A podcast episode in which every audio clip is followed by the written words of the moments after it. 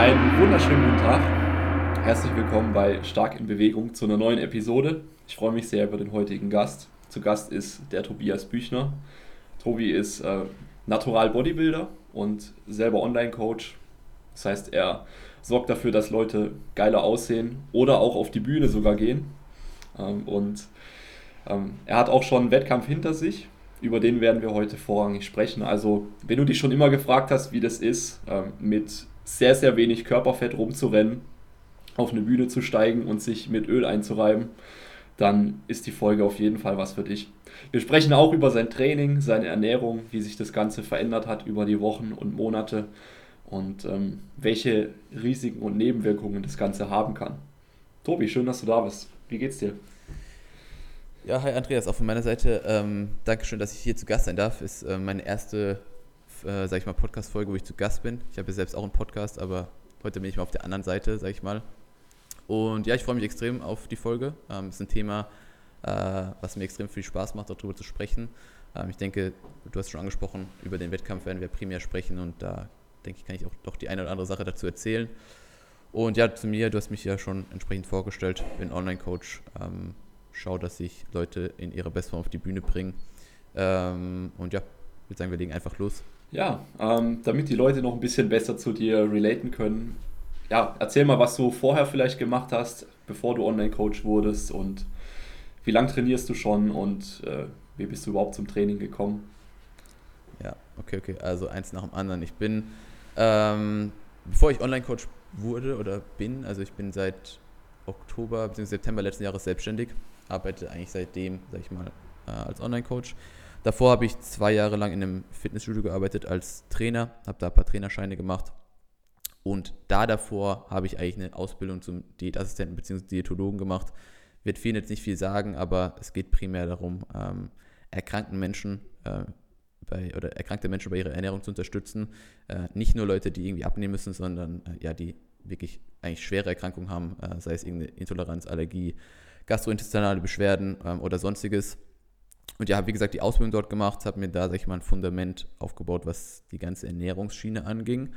Ähm, habe währenddessen angefangen zu trainieren, also ich trainiere seit knapp sechs Jahren, ähm, fünfeinhalb sowas. Und bin dann durchs Training ähm, oder in dem Gym, wo ich trainiert habe, in so ein Team reingerutscht, äh, was Leute auf die Bühne oder was Leute preppt. Ähm, und habe dann halt schnell gemerkt, okay, dass mir das Training extrem viel Spaß macht, dass ich von der Ernährungsseite eine gewisse Basis habe und dass ich einfach mein, mein Trainingswissen ähm, erweitern muss und da mehr lernen muss, um dann irgendwann später sowas selbst zu machen. Ja, also ich habe von Anfang an eigentlich gemerkt, dass mir es extrem viel Spaß macht, da Trainingspläne zu schreiben oder ähm, die, die Ernährung für gewisse Leute zu gestalten, ähm, zu schauen, okay, wie verändert sich der Körper, wenn er eben, ja, wenn du trainierst und trotzdem in einem Defizit bist, wie du die Muskulatur erhältst, äh, wie du immer leaner wirst, wie sich dein Körper einfach optisch verändert. Und eben schnell gemerkt, dass das das ist, was ich auch machen will später. Und dann eben im Fitnessstudio gearbeitet, Trainerscheine gemacht und dann auch währenddessen in einem Coaching gewesen bei einem anderen Coach, da extrem viel mitgenommen und so kommt halt ein Puzzleteil zum nächsten und äh, dann letztendlich letztes Jahr selbstständig gemacht. Ja, mittlerweile ähm, betreue ich 30 Leute selbst, also 30 Leute im Online-Coaching, habe für nächstes Jahr sechs Leute für die Bühne, habe davor schon Leute gepreppt, also letztes Jahr zwei und im Jahr davor nur einen. Alles natürlich auf freundschaft, freundschaftlicher Basis, aber ist trotzdem ganz gut gelaufen. Und ja, bin gespannt, wo das Ganze äh, hingeht. Äh, bin auf jeden Fall es macht mir auf jeden Fall mega viel Spaß und äh, ist auch das, was ich in Zukunft machen will. Und bin gespannt, wie viele Leute ich in Zukunft auf die Bühne stelle, wie die ausschauen werden. und äh, ja, es wird, äh, man steht nie still in dem, in dem äh, Job, muss immer am Ball bleiben. Und soweit vielleicht zu mir. Ja, cool. Ähm, auf jeden Fall ein interessanter Lebenslauf, sage ich jetzt mal. Also aber, ich meine, über das Training habe ich jetzt gar nicht gesprochen, das hast du mich auch noch gefragt. Wobei das bei dir schon ähm, sehr ähm, ich sage jetzt mal, wahrscheinlich schon seit längerer Zeit einfach in so eine gewisse Richtung ähm, reinfließt, sage ich jetzt mal. Es ist jetzt nicht so, dass du so einen abrupten Cut hast und nee, gar nicht. komplett also, von was anderem Vielleicht kommst. auch zu meiner, zu meiner Trainingshistorie, das hat also spielt eigentlich alles zusammen, ähm, dass ich, ich habe teilweise oder angefangen habe, zu Hause zu trainieren, so wie wahrscheinlich jeder irgendwie. Ja klar, ich hatte so eine äh, richtige Klapperbank daheim. genau. Ja, ich hatte nur Kurzhanteln und das war es eigentlich. Und so eine SZ-Stange noch ähm, ja, zu Hause trainiert und dann habe ich gedacht, ah, ich bleibe eigentlich zu Hause, ich trainiere da vor mich hin. Dann hat ein Kollege zu mir gesagt, du, du musst ins Gym. Du musst da trainieren, weil zu Hause, das wird nichts. Dann habe ich gesagt, okay, bin eigentlich eher ein introvertierter Mensch und habe dann gedacht, nein, ins Gym will ich eigentlich nicht unbedingt. Ich mache das für mich. Und ja, okay, dann doch. Und dann habe ich mich da auf so einem Campus-Gym angemeldet, und dann gemerkt, dass mir das relativ viel Spaß macht. Und dann im Zuge dessen eben mich darum gekümmert, dass ich irgendwie in ein anderes Gym komme, weil das war ja wirklich so ein, so ein ganz kleines, fast schon Reha-Studio, keine Ahnung. Äh, also da war nicht viel los, äh, da gab es nicht viel Equipment. Ähm, mich dann halt darum gekümmert, dass ich in meinem Ort beziehungsweise Stadt, wo ich wohne, irgendwas finde, wo vielleicht ambitionierter trainiert wird und dann bin ich eben auf das äh, Gym auf, da habe ich das Gym gefunden, in dem ich dann auch später gearbeitet habe, ähm, wo eben ja Team, Team, Team Troja hieß das Ganze oder heißt das Ganze, ansässig ist und die Leute, die bilden dort Leute aus oder beziehungsweise bilden, preppen Leute so rum, nicht bilden Leute aus, sondern preppen Leute für die Bühne. Und so hat sich das eigentlich, also es war eigentlich schon fast vorprogrammiert, weil ich eigentlich von Anfang an, wo ich im Gym trainiert habe, mit so Leuten in Kontakt war, also immer mit ambitionierten Leuten äh, gearbeitet habe, ähm, von Anfang an diesen Mindset mitbekommen habe, um was es eigentlich wirklich in dem Sport geht oder warum man auch auf die Bühne geht, nicht weil man irgendwie einen Pokal gewinnen will oder ähm, keine Ahnung, sondern von Anfang an eigentlich diese ganze auf diese ganzen Schiene mitgefahren bin und ja, so, so kam das eigentlich zusammen. Also es ist ja. jetzt nichts, was ich mir von äh, im letzten Jahr so mal überlegt habe, ah, komm, ich mache mich selbstständig, ich werde Online-Coach, also so war das nicht, sondern das ist eigentlich schon, sage ich mal, ein Weg, der über Jahre eigentlich entstanden ist. Ja. Ähm, jetzt hast du ja schon von, äh, vom Umfeld gesprochen und äh, den, den Sichtweisen oder das, die Gründe, warum man auf eine Bühne gehen sollte. Ähm, mhm. Gib dem Hörer mal ein bisschen Kontext, dass er dass er sich da ein bisschen mehr reinversetzen kann. Also was sind das für Gründe, die für eine Prep sprechen oder was für Werte oder was soll der Sport ähm, ja, aus Sicht von diesem Troja-Umfeld vermitteln? ja, gut, also ähm, ich würde sagen, eine Prep, die machst du eben, also eine Prep zu machen, das muss man sich gut überlegen, weil für eine Prep wirst du relativ viel opfern müssen. Nicht nur Zeit, sondern auch einfach, ähm, du hast gerade schon angesprochen, Umfeld, ähm, deine, dein äh, familiäres oder Freundschaftsumfeld wird unter der Situation leiden, hundertprozentig, egal wie viel Mühe du dir gibst, dass du normal bleibst, in Anführungszeichen. Ähm, die Leute werden es merken einfach, wenn du von Woche zu Woche, Monat zu Monat immer ja, müder wirst, immer lethargischer, immer weniger kommunizierst, immer mehr Events absagst und so weiter. Also da muss man schon sich Gedanken drüber machen, dass wenn man das Ganze macht, dass man eben Zeit dafür hat. Das heißt, nicht jetzt unbedingt eine Bachelor-, Masterarbeit oder irgendwie einen Jobwechsel vor sich hat oder äh, weiß, okay, es stehen super viele Projekte an in den nächsten Monaten, dann würde ich schon mal direkt davon abraten. Ähm, dann das Umfeld, was du angesprochen hast. Ich hatte das Glück eben, dass ich in einem Gym gearbeitet habe, wo die anderen beiden Mitarbeiter eben selbst schon mehrere Preps hinter sich hatten. Das heißt, ich, ich war in einem Umfeld, wo ich mich jetzt nicht rechtfertigen musste dafür, dass ich vielleicht bisschen langsamer arbeite oder ein bisschen nicht so enthusiastisch bin oder wie auch immer, ja. Also wurde relativ viel Rücksicht genommen darauf. Äh, es gab so Sachen, dass ich ähm, ja meine Arbeit auf dem Laufband gestalten konnte. Also ich habe mir da so praktisch so selbst so einen, so einen Schreibtisch gebaut. auf dem Laufband. Auf dem Laufband konnte meine, konnte meine Steps sammeln, konnte trotzdem arbeiten. Also und das war okay für die Leute dort. Das ist natürlich Luxus. Also das ist, ja. Weißt ich meine, das, also das gibt es ja sonst eigentlich nicht. Du wirst nicht. wahrscheinlich keinen Arbeitsplatz finden, wo mehr Verständnis dafür da ist wie es dir geht. Absolut, absolut. Also außer du bist dann eben Online-Coach komplett oder also komplett selbstständig und hast nur dein eigenes Business und du musst dich vor keinem rechtfertigen. Ähm, aber ich sag mal, das Umfeld da war schon extrem gut. Also ähm, wie gesagt, ich konnte, konnte alles machen, konnte mich, musste mich nicht da groß einschränken. Ähm, und es war für die Leute auch in Ordnung, was natürlich ein riesen Benefit war. Ähm, aber das sind natürlich Sachen, die, die sind nicht bei jedem gegeben und da muss man sich halt Gedanken drüber machen, ähm, dass man dass man in einem Umfeld ist, ähm, ja, wo dafür Verständnis gezeigt wird. Äh, weil je, je, mehr Verständnis, desto einfacher wird die Prep auch. Und je mehr Gegenwind du hast, desto kritischer wird das Ganze, ja. Ähm, und ja, wie gesagt, auch familiäres Umfeld, Freundin vielleicht, die muss man da schon Monate vorher darauf vorbereiten, äh, was da vielleicht auf sie zukommen kann oder auf sie alle zukommen kann. Ähm, es ist nicht selten, dass in der Prep auch Beziehungen kaputt gehen, ähm, weil ja der Partner vielleicht nicht damit klarkommt. Ähm, es ist immer von Vorteil, wenn der Partner generell Verständnis hat für diesen, diesen Sport. Wenn nicht, dann wird so eine Prep wirklich so zu einer Beziehungsprobe, würde ich behaupten. Ähm, das ist schon, ist schon nicht ohne. Und ja, Familie, wie gesagt, wird auch merken, dass man sich verändert in der Zeit. Also ähm, das sind alles Faktoren, die man, über die man sich vorher Gedanken machen muss, wenn man entscheidet, eine Prep zu machen, dass da sehr viel Gegenwind und sehr viele Probleme auftauchen können, die mal rein gar nichts mit der Diät zu tun haben. Also nicht, nichts mit dem Gewichtsverlust, ja, sondern das sind einfach nur diese ganzen Dinge drumherum. Und da sollte man sich schon vorher ein bisschen alles was zurechtlegen. Also ähm, eine Prep plant man ja Monate vorher und dann kann man sich schon da ein bisschen ein Umfeld schaffen, die Leute darauf vorbereiten, was da kommt. Ja. Also würde ich jedem empfehlen. Also bei, bei den ganzen äh, Risiken und Nebenwirkungen von der PrEP musst du sicher einen sehr, sehr guten Grund haben. Und äh, was war denn so dein, dein Hauptmotiv, sage ich jetzt mal, ähm, das Ganze mhm. anzugehen? Also, bei mir hat es ein bisschen äh, eine tief oder ja eine, eine, eine größere, größere äh, Geschichte. Ähm, ich muss dazu sagen, dass ich, bevor ich den Sport angefangen habe, war ich drei Jahre lang magersüchtig. Ähm, also ich habe in der Hinsicht da eine, eine dunkle Vergangenheit. Und sag ich mal, der Sport hat mich ein bisschen aus dem Ganzen gerettet. Ähm, also da habe ich auch im Nico, dem, dem ich da mal zusammengearbeitet habe, äh, da viel zu verdanken, weil der mich da einfach ein bisschen rausgeholt hat. Ich habe durch den Sport halt erkannt, okay, was muss ich meinem Körper wirklich geben, dass er, dass er ähm, sich, sich, so verändert, wie ich mir das vorstelle, ähm, dass, er, dass ich gesund bin, dass ich ähm, mit Sport einen Benefit habe und nicht nur einfach immer weiter abnehme und immer wieder immer dünner werde. Und ähm, ja, für mich war das, dann, das Ganze dann so, dass ich ähm, gesagt habe, okay, äh, ich werde da an mir arbeiten, ähm, werde irgendwann, ja, mein Ziel war einfach, irgendwann auf die Bühne zu gehen und all, für alles, was ich da arbeite, das irgendwie zu präsentieren, aber nur für mich. Ja, also es ist, war jetzt nie dieser Ansporn, ich will Erster werden oder ich will eine Pro-Card oder ich will, keine Ahnung, sondern letztendlich, und das muss auch eigentlich das Ziel von jedem sein, dass man die Prep für sich macht äh, und für sich das Beste rausholt, weil du kannst in dem Sport eh nichts beeinflussen. Wenn du auf der Bühne stehst, dann es hängt von so vielen Sachen ab, ob du gewinnst oder nicht. Ähm, das sind, sind Dinge, es kommen so viele Leute zu einem, die sagen, ja, Top 3 oder Erster oder was auch immer. Und da musst du den Leuten eigentlich erstmal sagen, du, wir können das Bestmögliche rausholen, wir schauen, dass du die Bestform hast, aber ob das dann für Top 1 oder 3, also erster oder dritter Platz oder fünfter Platz reicht, das hast du halt nicht in der Hand, ähm, weil wer weiß, wer an dem Tag alles kommt. Wer weiß, ob du an dem Tag nicht irgendwie Durchfall hast und deine Form verkackt komplett, weiß ich nicht. Es sind so viele Faktoren.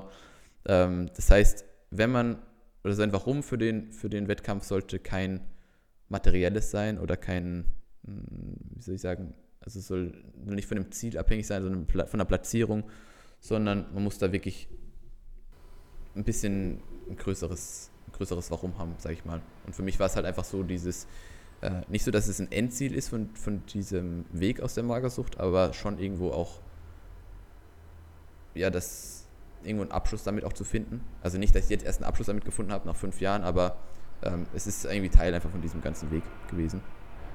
Und wie gesagt, dadurch, dass ich eben auch von Anfang an, wenn ich, wo ich diesen Sport gemacht habe, damit konfrontiert war, dass Leute auf die Bühne gehen. Also es gab eigentlich gar keine andere Möglichkeit, wie dass ich irgendwann selbst auf die Bühne gehen möchte. Weißt du, wenn du, wenn du, ich war, bevor ich auf der Bühne war, vier Jahre lang als Betreuer dabei. Ähm, also war vier, vier Jahre oder vier Saisons immer wieder dabei, habe Leute angemalt, habe Leute mitgepreppt, habe gesehen, was für Emotionen da im Spiel ja. sind und du kannst nicht einfach sagen, ich mache das dann irgendwann nicht. Das ist, das ist äh, unmöglich. Also ähm, deswegen, also da gab es verschiedene Warums, verschiedene Gründe und alles zusammen hat dann letztendlich dazu geführt, dass ich letztes Jahr. Ja, kann ich super nachvollziehen. Also ich ja. habe auch nur einen Powerlifting-Wettkampf sehen müssen, um für mich zu merken, ey, ich will das auch mal machen. ja, ja, ja. Also es ist so, wenn man das Ganze mal erlebt hat, wenn man auf dem Wettkampf war, auch Backstage, das ist, da ist schon so eine spezielle Atmosphäre einfach und wenn ein das catcht, dann hat es, dann kommst du auch nicht mehr weg von Westman. Das ist so, ist schon, ja, ziemlich cool. Ja, cool. Ähm, also kann man sagen, so alles in allem, der, der Sport hat dich aus der Magersucht rausgeholt, hat dir so einen positiven Antrieb gegeben und dir ging es auch darum, eben die Ergebnisse der, der langen Arbeit in dem Bereich freizulegen. Auch, ja. Also wie gesagt, das war ein großer Part davon und eben dieses, diese andere Geschichte, dass ich in einem Umfeld war, wo ich, wo du einfach nicht drum rumkommst, dass du nicht irgendwann selber preppst. Weil, weil du einfach so mit diesem Sport schon verwachsen bist von Anfang an, äh, von diesem Wettkampfsport, ja. dass du irgendwann einfach sagst, äh, das, das muss ich auch machen. Es ist dann ja immer noch nicht gesagt, dass es dabei bleibt, dass man immer wieder Wettkämpfe macht, weil das war so ein bisschen eine Angst von, von mir vor dem ersten Wettkampf, dass ich so sage, okay, ähm, der Weg dahin war alles super, aber jetzt stehe ich auf der Bühne und es macht mir vielleicht überhaupt keinen Spaß. Weißt du, ich meine? Also das gibt es ja auch oft, dass die Leute nach der ersten oder nach dem ersten Wettkampf sagen, ist nicht meins, mag ich nicht, äh, ich möchte da nicht stehen, ähm, das Posing gefällt mir nicht. Ähm, das, also gibt es ganz oft. Und das war, das, diese, äh, das kann ja immer passieren, ja, dass du trotz, die, dass du so brennst dafür und dass dir so viel Spaß macht, du auf die Bühne gehst und denkst so, ich bin hier völlig fehl am Platz. Also ich stehe hier nicht richtig. Ähm, aber dem war da nicht so und ja, von daher wird die nächste Prep kommen. Okay. ja, ähm, sprechen wir über das Training. Also wie ja. hast du, also generell erstmal noch als Kontextfrage, wie lang war deine Prep insgesamt und äh, dann steigen wir darauf ein, wie war dein Training am Anfang? Mhm. Also oder, oder auch vor der Prep, so ein typisches Off-Season-Training, wenn man das so sagen, mhm. kann, äh, sagen kann. Und wie sich es dann im Laufe der Monate verändert hat, dein Training. Mhm. Und äh, was, also, was sich da jetzt grund, grundsätzlich vielleicht auch verändert hat, als es dann richtig, richtig nah an den Wettkampf ranging. Mhm, mhm klar. Ähm, also muss vielleicht dazu sagen, ich habe die Prepare nicht alleine gemacht. Ich wurde gecoacht. Also Valentin Tambosi ist oder war, war oder ist mein Coach. So. Ähm, mit dem habe ich, den habe ich im September, bzw. Juni 2018 kontaktiert. Ähm, also circa knappes Jahr vor der Prep. Ähm, und er hat mich dann aufgenommen und gesagt, du, nächstes Jahr Bühne, was meinst du, funktioniert das? Ähm, weil ich wollte, trotz dessen, dass ich in dem Umfeld war, die Leute, die äh, ja, Leute auf die Bühne schicken, wollte ich jemand von ganz außen. Also ich musste jemand haben, der mich für die Bühne vorbereitet oder auch noch ein bisschen Offseason mit mir macht, der mich nicht kennt, ähm, der entsprechend eine Meinung zu mir hat und die sich nicht durch freundschaftliche Beziehungen oder sowas verändert, weißt du, ich meine? Also äh, mit den Coaches, mit denen ich ja zusammengearbeitet habe, die natürlich auch Leute preppen, das hätte auch funktioniert, aber es war nicht, ich weiß nicht, ich hatte nicht 100% das Gefühl, dass es das Beste ist, deswegen wollte ich jemanden von ganz außen haben, habe mich dann dementsprechend einfach äh, an Valentin gewendet. Dann haben wir eben gesagt, gut, ähm, wir schauen, dass wir in dem äh, von Juni bis ja, Februar, März äh, noch entsprechend Schwachstellen verbessern. Ähm, Physik hat sich dann auch nochmal auf jeden Fall verbessert, bis dann letztendlich im April 2019 die Prep losgegangen ist. Also ich hatte bis zum letzten Wettkampf genau 30 Wochen ähm, und bis zum ersten Wettkampf waren es 26 Wochen Diät. Ähm, habe in den 26 Wochen von 79 auf 64,5 war mein Tiefsgewicht. Also ziemlich dünn, ähm, was das nächste Mal nicht mehr sein darf. Ähm, auf jeden Fall 5, was knapp 14 Kilo verloren. Ähm, und ja, das Training hat sich, ähm, um auf die Frage jetzt einzugehen, das Training hat sich eigentlich von Offseason auf Beginn der Prep nicht groß verändert. Also wir haben erstmal alles genauso weitergemacht, ähm, was ich auch ja, jedem empfehlen kann. Man muss da nicht groß viel ändern, weil du bist am Anfang ja noch so also physisch so gut aufgestellt, dass du das gleiche Volumen tolerierst, die gleiche Intensität, ähm, brauchst dir nicht groß Gedanken drüber machen, dass du jetzt ähm, zu schnell ermüdest wegen Defizit und so weiter. Vor allem, wenn man so früh mit der Diät anfängt, dann ist ja, sag ich mal, alles etwas entspannter, was die, die Kalorienreduktion angeht und man hat nicht so einen Druck, was den Fettverlust angeht. Ähm, wenn du mit, Ahnung, wir haben glaube ich halbes Kilo pro Woche angepeilt, das sind ja eigentlich Peanuts, also ähm, ja, das kann ich auch nur jedem empfehlen. Fang früh genug an, weil wenn du weißt, okay, ich muss 0,8 Kilo pro Woche verlieren oder sowas und das über 20 Wochen, das wird ziemlich, ziemlich beschissen. ähm, aber ja. Äh, und dann, wie gesagt, das Training hat sich dann im Verlauf der, der Prep so, so hingehend verändert, dass wir Step by Step schon die Intensität ein bisschen angepasst haben ähm, und auch zeitweise oder auch teilweise das Volumen ein bisschen reduziert haben, vor allem im Unterkörper, was rückwirkend, glaube ich, ein bisschen ein Fehler war, aber ähm, ja, musste sein, weil meine Beine haben, ähm, sind, also ich bin Oberkörper relativ lean geworden, also mein Oberkörper war schon fast fertig und der Nachteil ist, dass mein Oberkörper nicht so gut ist im Vergleich zu den Beinen. Ja. Und der Prep muss ja immer so die, diesen Gradmesser finden, wie, wie viel Fettverlust ähm, möchte ich oder wie viel äh, Gewicht möchte ich verlieren und vor allem wo. Ähm, also wie, wie stark forciere ich den Gewichtsverlust äh, ähm, und wie nehme ich in Kauf, wo Muskel, Muskel verloren geht. Ja? Also wenn ich jetzt im Oberkörper schon sehr lean bin, meine Beine müssen aber, sind halt noch fett äh, und ich muss schauen, dass ich äh, das Fett in den Beinen auch wegbekommen, will aber gleichzeitig keine Masse im Oberkörper mehr verlieren. Ja?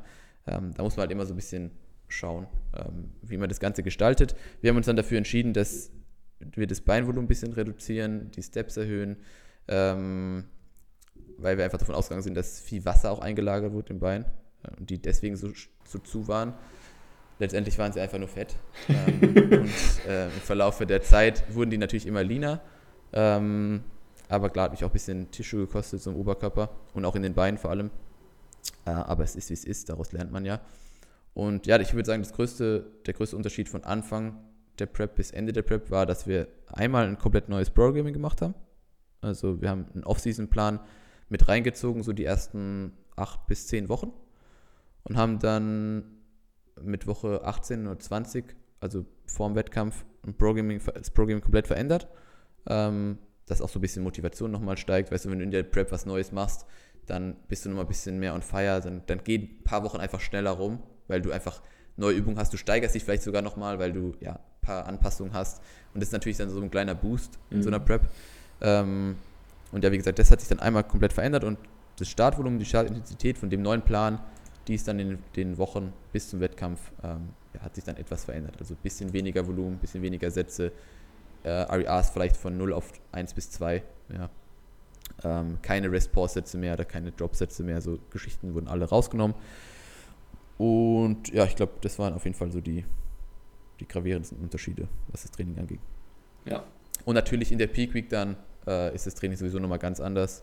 Ähm, da gab es dann ein paar Pump-Sessions, äh, beziehungsweise das Training ja komplett anders. Ich weiß nicht, ob wir da noch drauf eingehen. Ähm, können wir gerne noch kurz drauf eingehen. Ähm, generell würde mich auch interessieren, ähm, wie hat sich dein Training, ähm, ich sage jetzt mal in, mitten in der tiefen Prep, ähm, ja. wie hat es sich auch angefühlt? War das für dich mental schwieriger oder hat es sich anstrengender angefühlt? Also so rein also, subjektiv. Mhm, mhm. Also ich würde sagen, die ersten 15 ähm, Wochen von der, von der Diät waren, die waren waren vom Training her nicht groß kein großer Unterschied. Also äh, klar, du merkst hin und wieder, dass du Einheiten, wo du so ein bisschen müde wirst oder müde bist. Ähm, oder gerade wenn es dann vom Deload ist, die, die letzten ein, zwei Einheiten hast, dann klar bist du schon Fakt. Äh, oder du hast vielleicht irgendwie eine Step-Erhöhung von 10 auf 15.000, das merkst du dann schon irgendwann. Aber ich würde sagen, so die härtesten Wochen waren auf jeden Fall so die letzten 10 bis 12, wo das Training dann auch wirklich, äh, wo du dann wirklich so die Sessions zählst äh, wie viel Beineinheiten hast du noch bis zur Bühne? äh, wie oft musst du noch beugen? Also ich hatte Kniebeugen im Plan bis zum Ende der Prep und das war, das war auch so ein Ding, das würde ich wahrscheinlich auch nicht mehr machen. Ähm, aber das war mental wirklich mit das Härteste ähm, von der ganzen Prep, immer wieder zu beugen. Äh, weil eine Kniebeuge fühlt sich halt bei 6, 7 Prozent KFA oder 5, was auch immer ich hatte, nicht mehr so angenehm an. Ja. Und ähm, das, ist, das, war vom, das war mental auf jeden Fall hart so.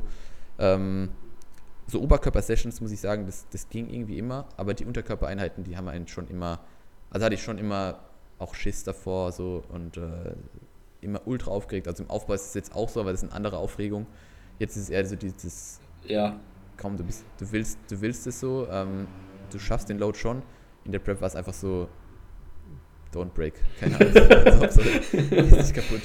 Ähm, ähm, und ja, das Training, so von der mentalen, von mentalen Geschichte oder so vom Feeling, irgendwann macht dir, macht dir das Training auch einfach keinen Spaß mehr. Also, wenn man jetzt im Aufbau drin ist und du, du hast Bock aufs Training, dann kannst du dir eigentlich nicht vorstellen, dass du irgendwann keinen Spaß mehr daran hast. Aber es wird dann halt irgendwann immer, die Sessions gehen dir eigentlich nur noch auf den, auf den Nerv. Du denkst ja nur ans Essen, du willst im Endeffekt nur ruhen und essen. Und dann kommt so das Training da rein und du denkst so, oh, fuck, Alter, jetzt dahin. Äh, zwei Stunden, zweieinhalb Stunden. So im Aufbau freust du dich, dass du da zweieinhalb Stunden im Gym rum, rumtanzt. Äh, und jetzt in der Prep denkst du, oh, nee, geht nicht. Also bleib lieber zu Hause. Äh, ich hätte gerne mein Essen und meine Ruhe. Ähm, aber klar, du musst es machen und ähm, man macht dann auch jede Einheit. Also es wird nie eine Einheit geskippt oder ausgelassen oder äh, ja. Und du kannst halt eigentlich einfach, also ich würde sagen, die ersten Wochen und Monate du hast eh noch Kraftsteigerung, du, du merkst da kein großes, das ist natürlich auch immer eine Willenssache, aber du merkst eigentlich nicht groß, dass du auf, auf Prep bist. Ähm, aber dann so mit 10 bis 12 Weeks out ist es halt schon so, Hauptsache du wirst nicht schwächer, äh, kämpfst um jede Rap, ähm, ja, musst dann in Kauf nehmen, dass du schwächer wirst, ja, also ähm, gerade was den Squat angeht, also äh, ich muss dazu sagen, ich habe, bevor ich den Squat wieder reinbekommen habe in, in den Plan, über ein Jahr nicht gesquattet, aber damals war ich dann, keine Ahnung, bei 160 auf 10 oder sowas. In der Prep habe ich halt am Ende dann äh, 140 mal 5 oder sowas gebeugt. Äh, und das ist natürlich auch mental so ein, so ein einfach. Es ist ein Abfuck, ja, oder? Abfuck. Also es gab auch, gab auch Sessions, wo ich wirklich danach geweint habe, also nach den, nach den, nach den Kniebeugen setzen, weil ich einfach so pisst war. Ich dachte, es kann nicht sein, dass ich jetzt so schwach geworden bin. Ähm, ja. Aber ich denke, jeder hat so, so Übungen, wo er einfach emotional dran gebunden ist und gerade bei Heben und Beugen sind es halt so, sind halt so zwei Lifts. Da, da geht einfach so viel in einem ab, zumindest in mir. Äh, und da kann ich schwer mit mir vereinbaren, dass ich dann schwächer werde, weiß ich meine. Ja. Wenn ich jetzt ein, wenn ich jetzt ein bisschen weniger Curl oder Seitheben mache, dann hey, juckt mich das nicht. Aber wenn ich weniger beuge oder hebe, dann ist es schon, ja, das pisst mich schon an, muss ich sagen. also ich hoffe, bei dir kann man hier explizit. Ja, äh, klar. Okay. Immer, immer. Perfekt. ja. Klar. Ähm, ja. Hat sich ansonsten auch ähm, beim Oberkörper vielleicht was verändert oder oder auch beim Unterkörper teilweise, dass du etwas mehr Isolationsvolumen hattest als äh, Grundvolumen, also Grundübungsvolumen, weil diesen Ansatz sehe ich ja bei sehr vielen Leuten, dass sie sagen, ey, eine Beuge macht mich einfach mental zu fertig und, und systemisch, ja, dass ich ja. dann zum Beispiel mehr Beinstrecker mache oder so. Ähm, hast du das ja, auch so also, irgendwie gemacht in der Form? Ähm, bei mir war dann, wie gesagt, dieser Switch im, innerhalb vom Programming irgendwann, dass wir einen Schulterarmtag eingebaut haben weil einfach Schulter, Arme, Brust ist sowieso so, habe ich eigentlich nicht. Ähm, und dementsprechend haben wir geschaut, dass wir da relativ viel für machen, relativ viel Isolation, auch höhere, Frequenz, dass einfach da so wenig wie möglich weggeht, in Anführungszeichen, dass immer wieder gereizt wird, immer wieder dem Körper Signal gibst, Digga, behalt es bitte, was du da noch hast. Ja, also gebt es nicht her. Ähm, Legs war, glaube ich, zweimal die Woche und die anderen, also ich hatte Upper Lower und dann äh, Upper Lower Delts Arm, Delt Arme. Ähm, und von der, von der ähm, Übungsauswahl, es war eine Mischung aus allem. Also ich habe nach wie vor, wie gesagt, gebeugt und RDLs gemacht, was, was jetzt freie Sachen anging. Ich glaube auch Dumbbell Pressing mit Kurzhanteln. Ähm, aber im, im, also rückwirkend würde ich behaupten, dass ich, also werde ich im nächsten Prep auf jeden Fall machen, dass ich ähm, keine Beugen mehr mache. Zumindest nicht, zumindest wenn dann in den ersten zehn Wochen, aber nicht mehr in den letzten zehn Wochen. Ja, also dass man da auf jeden Fall switcht. Ähm, wobei ich auch ganz klar sagen muss, es ist fast kein, es ist fast egal, ob du jetzt einen Leg Press machst oder einen Squat. Es wird dich immer, es macht dich immer fertig, weiß ich meine. Also, also Beintraining in der Prep ist einfach, ja, das musst du erleben, bevor du da, äh, muss man einfach erlebt haben, weil das ist, da kannst du machen, was du willst. Selbst Leg Extension ist, ist einfach ein, ein Kampf so. Das ist, das macht keinen Spaß. Ja, klar. Und, und, im Oberkörper, wie gesagt, äh, hatten wir für alles hatten wir eigentlich immer eine Zweier- bzw. Dreier-Frequenz. Ähm, und Oberkörpertraining war nie mental so fordernd, eher die Unterkörpersessions. Das war auf jeden Fall der, der heftigste Struggle. Ja. Weil im Oberkörper, weißt du, dann hast du auch ein bisschen, du bist dann adrig und hast ein bisschen Pump vielleicht, wenn du Glück hast. Äh, dann bist du da, die Sessions machen dann schon ein bisschen mehr Spaß. Siehst Streifen hier, siehst Streifen da. Ähm, ja. Unterkörper, es geht natürlich in die gleiche Richtung, aber ist trotzdem nicht das Gleiche. Weil ja, dann werden die Beine eher schlechter, wenn du trainierst, dann gehen die zu, dann siehst du weniger Teilungen und so weiter und so fort. Ja. okay. Ähm, jetzt ähm, haben wir die Peak Week kurz angerissen. Also Peak Week ist ja für die Nicht-Bodybuilding-Hörer so die, die eigentliche Wettkampfwoche und die Tage davor. Ähm, wie hast du da trainiert? Du hast ja jetzt gerade von Pump-Sessions gesprochen. Wie kann man sich das vorstellen? Also, oder oder warum, warum macht man das? Ja. Was man da vielleicht so macht? dazu sagen, dass, dass ähm, diese Peak Week, du hast ja gerade gesagt, das wäre so die eigentliche Woche. Also eigentlich passiert in der Woche ja am wenigsten, muss man ja ganz klar sagen. Viel zu viele, zu viele Leute ähm, haben dann zu viel Hoffnung auf diese Peak Week, ja. Die, die verkacken die, die 20 Wochen Diät und sagen, ja, in der Peak Week, da rette ich das noch so. Da kommt die Form dann so. eine Peak Week bringt dir nur was, wenn du in Form bist. Ja, vorher ist eine Peak Week eigentlich, ja, kannst vergessen. In der Peak Week, da, da kommt dann vielleicht nochmal ein, zwei Prozent dazu, äh, was so die Gesamtoptik angeht, aber die, das Fundament für deine Form auf der Bühne legst du wirklich in der Zeit davor. Und die Peak Week ist so, ja, wird auf jeden Fall zu viel draus gemacht. Ja, ähm, letztendlich ist in der Peak Week aber so, dass man ja halt Kohlenhydrate, Wasser und ähm, also die Kohlenhydrate und Wasser verändert ähm, du schaust, dass die Muskulatur voller wird, Glykogenspeicher auffüllst. Ähm, und das Training verändert sich in der, in der Hinsicht, dass du eben so leichte Pump-Sessions hast. Also ich habe nicht nur Pump-Sessions gehabt, sondern ich habe auch reguläres Training gehabt. Ähm, das war so eine Mischung. Ähm, vor allem für den Unterkörper hatte ich reguläres Beintraining dann so eine Woche vorher.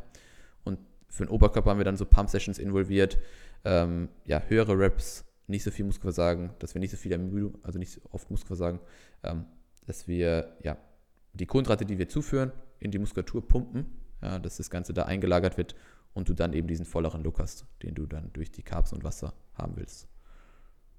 Genau. Also Salz habe ich vergessen, den, den Parameter verändert man natürlich auch noch. Also Salz, Wasser, Carbs, die drei Dinge.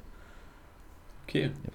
Ja. Ähm, jetzt. Und das Feeling in der, in der Peak Week, weil du es auch gerade angesprochen hast, habe ich es vergessen, ist so, ähm, ja, du, du, du siehst halt Woche, äh, Tag für Tag dann etwas voller aus, merkst halt direkt morgens schon, wenn du aufstehst, irgendwas ist anders und das Tag für Tag, das ist dann schon nice. Kommt dann auch immer darauf an, wie man lädt. Ne? Also es gibt ja auch Zeit, also gibt ja auch die Möglichkeit, so was bei mir. Ich hatte drei, drei Peak Weeks, weil ich drei Wettkämpfe gemacht habe. Alle Peak Weeks waren unterschiedlich. Ähm, bei der ersten Peak Week haben wir so ein, so ein äh, Step by Step erhöht von Tag für Tag. Ähm, bei den anderen Peak haben wir erst entladen und dann dafür sehr stark geladen. Ähm, das heißt, vier Tage lang sehr wenig Kohlenhydrate, ähm, irgendwas um die 50, 60 hatte ich da. Dafür dann zwei Tage mit 4, 5, 600 und beim anderen, bei der anderen Peak haben wir eben mit, ich glaube, 200 Gramm Carbs angefangen und dann sind wir Step by Step hoch, auch, glaube ich, auf 600. Und ähm, ja, das heißt, da gibt es eh verschiedene Möglichkeiten, aber das Gefühl ist halt je nach Peak Week dann entsprechend geil oder nicht so geil, weil das Entladen ist auch, es macht keinen Spaß. Dafür sind die beiden Ladetage danach ziemlich gut und man sieht halt dann immer anders aus. Es ist halt schon, ist schon crazy, was dann an einem Tag geht so. Mhm. ja. Vor allem, wenn du, wenn du mal wieder eine richtige Ladung Kohlenhydrate kriegst, wenn du davor am Verhungern warst. Ja, also ich erinnere mich, ich erinnere mich auf, äh, als wir zur ANBF gefahren sind mit dem Zug und ich hatte, ich hatte drei Ladetage hinter mir oder vier, glaube ich, bin ich mir ganz sicher. Auf jeden Fall ähm, hatten wir dann nochmal einen Tag die Cups nochmal erhöht, Wasser nochmal angepasst. Und ich habe halt gegessen und mit jedem Essen sah alles noch adriger aus, noch noch, äh, also es sah einfach crazy aus. Und du hast dich wirklich von Stunde zu Stunde verändert. Und das ist halt, ja, das ist, und das Ganze passiert halt nur wirklich, oder das kannst du nur wirklich erkennen, wenn du entsprechend lean bist. Äh, nur dann hat, macht die Peak Week halt Sinn. Und wenn du nicht lean genug bist, dann merkst du halt auch nicht die Unterschiede, weißt du. Das ist so, ja, deswegen, Fundament wird vorher gelegt und Peak Week ist dann so Feinschliff. Ja, absolut. Ähm, Gerade auch in der Ernährung, wie hat sich das verändert bei dir? Also kannst auch gerne ein paar Makros, Kalorien raushauen von, sagen vor, wir, vor von, von Anfang der Prep, Mitte bis Ende und dann ähm, letzte Woche haben wir schon ein bisschen abgehandelt.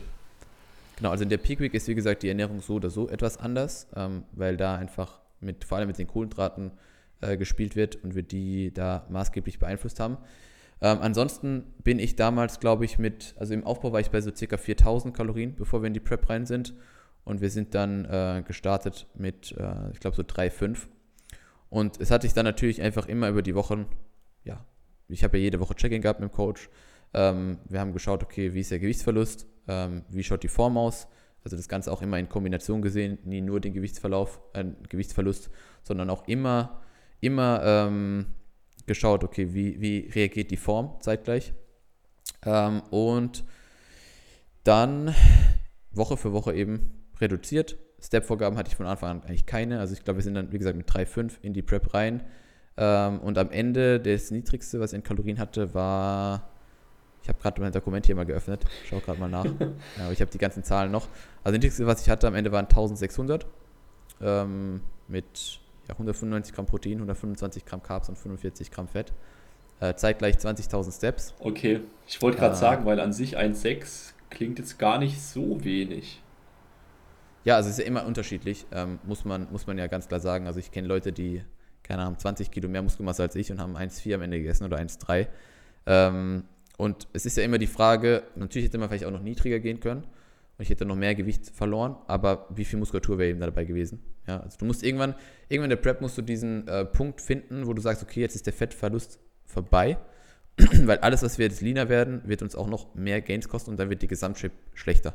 Ja, also es ist nicht, es ist ja in der Prep ist nicht einfach, jo, Defizit, Defizit, Defizit, Defizit, bis du einfach möglichst lean bist, sondern du musst in der Defizit, äh, in der Prep immer ein bisschen rumspielen, ähm, immer schauen, dass du möglichst viel Muskulatur erhältst. Wir haben irgendwann auch Refeeds eingebaut, also wir haben ja nicht nur Straight, äh, Straight Days gehabt.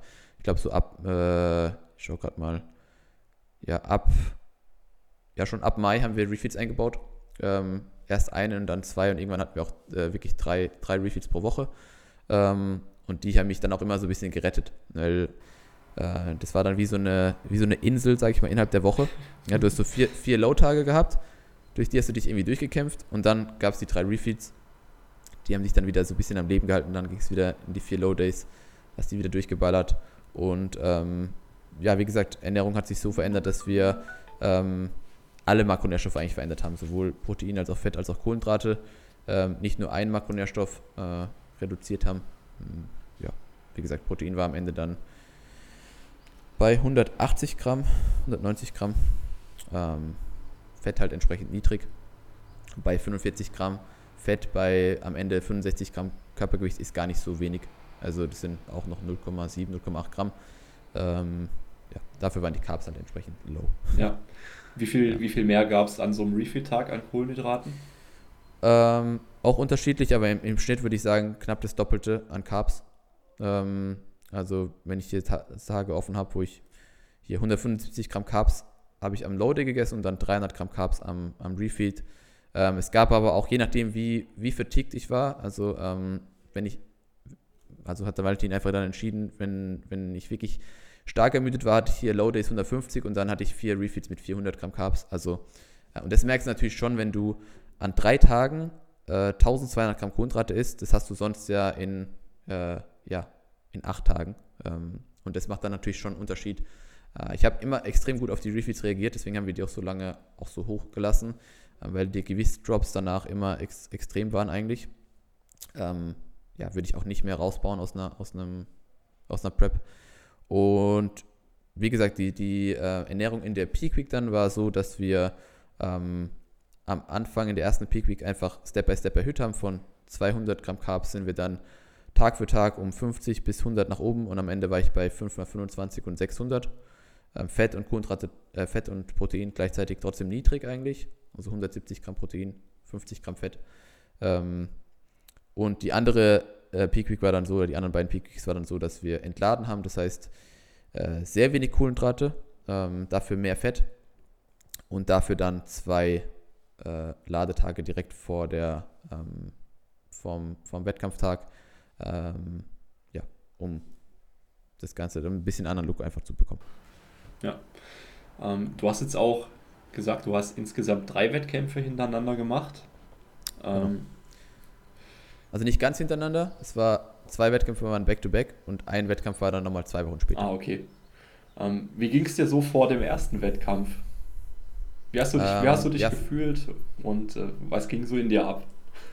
Erzähl also, mal. ich würde sagen, vor jedem, vor jedem Wettkampf ging mir es etwas anders, weil jeder Wettkampf war einfach für sich speziell.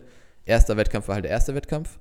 Zweiter Wettkampf war die GmbF, ähm, wo ich einfach, ja, viele Leute aus, wo viele Freunde da waren, Familie, wo ich einfach viele Leute kannte. Der Wettkampf war für mich auch dann so ein bisschen der wichtigste, deswegen war ich da auch noch ein bisschen, war das Feeling dafür auch noch ein bisschen anders. Und der letzte Wettkampf war ja in Amerika. Ähm, das war ja ein bisschen dann auch Abschluss von dem Ganzen. Das heißt, davor hatte ich dann auch wieder so ein bisschen anderes Feeling. Also vom ersten war ich einfach mega aufgeregt, mega nervös auch. Ich habe mich natürlich super gefreut darauf. Aber wie gesagt, es war auch so ein bisschen diese Angst, dass ich so denke, ah, macht mir eigentlich gar keinen Spaß, da oben zu stehen. Also so, war so, so halb, halb. Klar, man hatte Bock, aber es war auch so ein bisschen Angst dabei, ob alles klappt, ob man die Posen hittet, ob man nicht umkippt, was auch immer. Es kann ja alles passieren auf der Bühne. Ähm, und vom zweiten Wettkampf äh, war es dann so, dass ich, okay, ich wusste schon, also ich war schon auf der Bühne, ich wusste, was auf mich dazu, was auf mich zukommt, ich wusste, wie das Posing abläuft und so weiter. Ähm, das heißt, da war schon ein bisschen weniger Aufregung, ähm, mehr so dieses, ja, wie soll ich sagen, nicht, dass man schon abgeklärt war, aber es war so ein bisschen, es war ein bisschen anderes Feeling einfach. Du wusstest, was auf dich zukommt, du warst konzentrierter ein bisschen, fokussierter noch als beim ersten Wettkampf. Ähm, und ich würde sagen, da war die Performance auch, also die Performance insgesamt, was ich abgeliefert habe, etwas besser. Und vom letzten Wettkampf war es dann eher so, dass ich mich einfach gefreut habe, äh, dass das Ganze, dass ich einen Abschluss dort finde äh, und das Ganze einfach nochmal genieße. Und die Show in Amerika war eh auch nochmal speziell einfach. Ähm, ich war da auch nochmal mit ein paar Leuten dann vom Team dort und es war, ja, war eigentlich mega cool. Und jeder, jeder Wettkampf war, wie gesagt, für sich sehr speziell und das Feeling davor war immer etwas anders. Ähm, kann man aber nicht so richtig beschreiben, was da dann in einem vorgeht, weil es sind so viele Dinge. Ähm, ja. Du denkst an so viel Verschiedenes, denkst du, okay, krass, jetzt sind hier, ist, im ersten Wettkampf hat eigentlich die Diät jetzt ein Ende gefunden, also nicht so richtig, aber ähm, jetzt ist man so im ersten erste Ziel erreicht, so weiß ich meine. Ähm, dann eine Prep, die begleitet dich ja eben nicht nur in der Phase davor, sondern die begleitet dich ja schon die Monate davor, wo du weißt, dass du die Prep machst. Und du denkst so, okay, jetzt sind fast eineinhalb Jahre oder seit Juni, wo ich, wie gesagt, mit dem Coach zusammengearbeitet habe, das findet jetzt einen Abschluss und das ist dann schon ein bisschen, ja, also da wird man ja schon ein bisschen emotional, ich zumindest, keine Ahnung. Ähm, ist schon crazy auf jeden Fall. Aber kann man schwer beschreiben, finde ich, was alles in einem, in einem vorgeht, weil es sind sehr viele Dinge einfach. Ja. ja, ja. Ähm, wie ging es dir denn so auf der Bühne oder was, was war das für ein Erlebnis? Kann man sich das so vorstellen? Also wenn ich jetzt mal zum Beispiel von meinem ersten äh, Powerlifting-Wettkampf ausgehe, ja. also ich war super aufgeregt vorher. Mhm. Ähm, ich ich habe die Nacht davor auch echt unruhig geschlafen. Mhm. ähm, und auch beim, beim Warm-up und alles ähm, war, ich, war ich noch ultra aufgeregt, aber sobald ich dann, ähm, sobald ich dann unter die Langhantel gegangen bin beim Kniebeugen, mhm. war ich komplett in so einem Tunnel drin. Mhm. Und ich habe das Gewicht von der Stange auch gar nicht mehr so richtig realisiert, mhm. sondern mhm. ich habe einfach nur noch meinen Ablauf gemacht und habe so gar nicht mehr nachgedacht. Ähm, ja, Ging es dir da ähnlich? Kann ich, kann ich absolut zustimmen. Also vor der Bühne, Backstage bist du ja dann, wie gesagt, du liegst da rum stundenlang, äh, dann geht es an den Pump-Up, äh, hast deine Musik drin, gehst diese ganzen Schritte durch, was, da gleich, was du gleich machen musst, die, die einzelnen Posen nochmal, wie du dich drehst, die Übergänge und so weiter und so fort. Ähm, aber wenn man dann auf der Bühne ist, wie du gesagt hast, du siehst nur die ganzen Scheinwerfer in dein Gesicht rein, du siehst eigentlich die Leute nicht und du bist einfach, ja, du, du weißt eigentlich, du musst abliefern und du machst es auch. Äh, und es macht einfach super viel Spaß. Also, ich habe vorhin schon angesprochen, es gibt Leute, die kommen damit nicht klar, denen macht es nicht so Spaß, das ist dann auch vollkommen in Ordnung. Ähm, aber es hat eigentlich ganz gut gepasst. Ähm, und dann sollte man das Ganze auch genießen, ja. Also dann, wenn man da schon da oben steht, dafür lange arbeitet, dann sollte man sich da nicht verstecken, ähm, irgendwie schüchtern irgendwo im Hintergrund stehen. Äh, ja, du musst da ein bisschen so aus dir rauskommen. Was, wie gesagt, so bin ich eigentlich nicht. Ich bin jetzt nicht so jemand, der sich da allein irgendwo auf der Bühne präsentiert äh, sich da unbedingt ins Rampenlicht stellt. Aber im Kontext von dem Ganzen passt dann doch. Okay. Also, äh, ja. So, so, so ist es. Auch cool. Also. Ähm, wie ging es dir nach den Wettkämpfen? Bist du da vielleicht auch in so ein kleines Loch gefallen, weil es dann sozusagen vorbei war erstmal? Mm, also nach den Wettkämpfen war ich eigentlich immer mega happy so, weil äh, ich habe jedes Mal, also ich habe mir eigentlich immer vorgenommen, also ich wollte das Ganze nicht für eine Platzierung abhängig machen, aber es war eigentlich jedes Mal mein Ziel, dass ich ins Finale komme bei jedem Wettkampf. Äh, das war so mein, mein, mein Mindestding und dann habe ich gedacht, okay, was danach rumkommt. Also ich wusste, dass ich keinen Wettkampf gewinne mit meiner Form, das war mir von Anfang an klar. Dafür habe ich einfach schon zu viele Wettkämpfe gesehen und weiß, was einfach verlangt wird, weißt du. Ähm, das heißt, mir war von Anfang an klar, dass es dafür nicht reicht, aber Finalplatzierung wäre wär geil gewesen. Und das habe ich auch jedes Mal geschafft, also ich war jedes Mal im Finale, ähm, also immer Top 5 und deswegen war ich eigentlich nach jedem Wettkampf eigentlich super glücklich, so weil ich mein, mein Goal erreicht habe. Ich äh, hatte Spaß auf der Bühne, ich habe entsprechend performt und mh, mm, nach dem letzten Wettkampf war es dann halt so ein bisschen, okay, crazy, jetzt ist es vorbei. Weißt du, es war, du, es gibt ja auch oft, dass Leute nach der Prep einfach voll in dem ganzen Ding noch hängen, hängen bleiben, so, weil die ähm, nicht damit richtig abschließen können. Das ist mir Gott sei Dank relativ gut gelungen. Also äh, ich habe jetzt nicht diesen, äh, wie sagt man, äh, Post-Prep Blues so gehabt, also dass ich so voll, äh, also natürlich oft mich zurückerinnert und habe gedacht, okay, irgendwie wäre es doch geil, wenn es noch weiterging, weißt du, ich meine, obwohl du mhm. schon, du denkst so eigentlich, jeden, denkst in der Prep so jeden Tag dran, bitte hör einfach auf, hör einfach auf. Äh, es muss jetzt enden, ich will einfach wieder essen so. Und dann, wenn es dann soweit ist, dann denkst du, ah, es war schon eine geile Zeit. Könnte man nochmal machen. Ähm, aber ja, und ich meine, diese, diese Wettkämpfe, die gehen eh so schnell vorbei, dass du also du realisierst eigentlich erst am Tag danach, was da alles passiert ist. Und bei mir war es, wie gesagt, so, dass nach der Bühne direkt äh, war es eigentlich nur so, dass ich mich gefreut habe. Ähm, auch für die Leute, die ich ja gepreppt habe, die, die ja auch auf den Wettkämpfen dabei waren, die dann entsprechend gut abgeschnitten haben, äh, für die mitgefreut habe, das Ganze einfach genossen habe mit den Leuten, die ich, die ich dort kennengelernt habe, auch durch die Prep Lens, die auch Leute kennen, die auch preppen, mit denen du auf dem Wettkampf bist. Das ist, äh, die ganze Natural Bodybuilding Community ist ja doch sehr eng verstrickt, würde ich behaupten. Also ist nicht so, dass du kennst du einen, kennst du alle, aber man lernt sich schon gut kennen, so sag ich mal. Ähm, und das ist halt, äh, ja, das muss man einfach genießen. Dann schauen, dass man irgendwie nicht overshootet, was das Essen angeht, ähm, vor lauter über, äh, überschwelligen Emotionen so, aber es war auch eigentlich nie ein Problem. Und äh, ja, das war so Post-Stage äh, Post eigentlich. Also, also bist du relativ gut rausgekommen, kann man so sagen. Absolut, absolut. Also äh, so in jeglicher Hinsicht auch. Also ich habe mich relativ schnell auch erholt, was die so die ganze äh, physische Sache anging. Also ich würde sagen, ich war so, Prep war vorbei mit Ende Oktober. Und ich würde behaupten, dass ich so mit Ende Januar, Anfang Februar eigentlich schon wieder äh, der Alte war, in Anführungszeichen. ähm, noch nicht ganz, aber ähm, war schon Großteil, sag ich mal, äh, wieder ganz gut ja, super. Start. Ja, ja. also ist natürlich auch immer dann ein Zeichen, wie gut man wirklich Ermüdung in der Prep managt, weil es muss nicht sein, dass du, das ist auch so ein Ding, das heißt ja immer, ja, also das ist auch wieder individuell, ähm, aber dass du so ein halbes Jahr später erst wieder ready bist, das muss nicht sein. Je nachdem, wie gut du die Ermüdung managst, kannst du auch relativ gut aus der ganzen Sache rausgehen. Vor allem auch, wenn du die Recovery Diet gut gestaltest, also wenn du wirklich danach entsprechend isst, nicht zu viel, nicht zu wenig, aber da auch wirklich dich von der Form lösen kannst, ist auch so ein Punkt, wenn das Leute nicht schaffen und darauf hängen bleiben. Ähm, also es gibt da schon, ja, gibt alles, sag ich mal. Aber ist mir ganz gut gelungen, muss ich auch sagen. Ja, auf jeden Fall. Also ich verfolge ja auch den einen oder anderen Natural-Bodybuilder und der ein oder andere ähm, hat da ja noch deutlich länger sozusagen mit den Nachwirkungen zu kämpfen. Absolut. Also dass, dass, Absolut. Die Performance, also, dass die Performance im Gym nicht so schnell kommt, dass generell die Stimmung nicht, nicht so schnell wieder besser wird und sich das auch länger zieht. Ähm, mhm. Da gehen wir gleich drauf ein, so auf die dunkle Seite der PrEP und auf die Nebenwirkungen. Ja. Aber vorher ja. würde ich dich als Zuhörer einfach mal bitten, jetzt äh, mach doch einfach mal einen Screenshot und reposte das Ding. Und ähm, lass auch dem Tobi mal ein Like da.